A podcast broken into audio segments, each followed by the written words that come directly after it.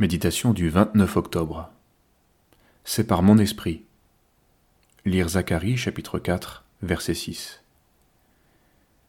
C'est ici la parole que l'Éternel adresse à Zorobabel. Ce n'est ni par la puissance, ni par la force, mais c'est par mon esprit, dit l'Éternel des armées. Ce texte fait partie de ceux que j'ai reçus au début de la mission, lorsque nous construisions la maison d'accueil à Anduze. À l'époque, en plus des circonstances humiliantes et éprouvantes liées au ministère, nous étions confrontés à une réalité pratique très difficile, celle de bâtir la maison d'accueil.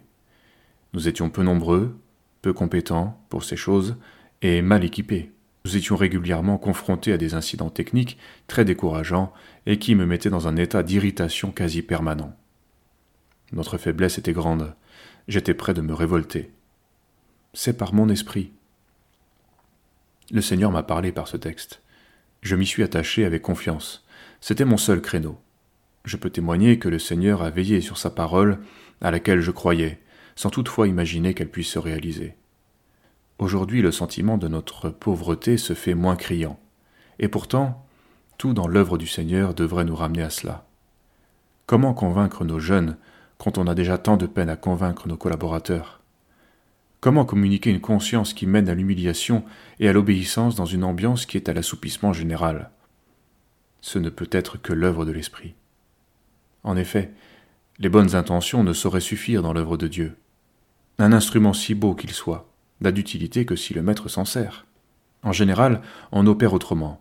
On fait appel à la force, au diplôme, à l'intelligence, au savoir-faire, au progrès, à la vaillance humaine. Cette fausse assurance amène à un relâchement de la conscience, elle entrave la vie de l'esprit.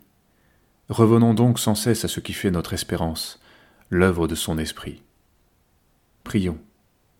Seigneur, si tu nous as choisis, si tu nous as donné l'onction qui est dans le Seigneur Jésus, c'est pour que nous nous tenions en ta présence.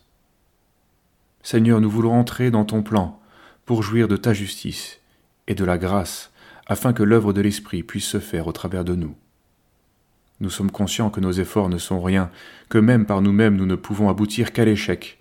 Mais tu as dit que tu te glorifies au travers des faibles.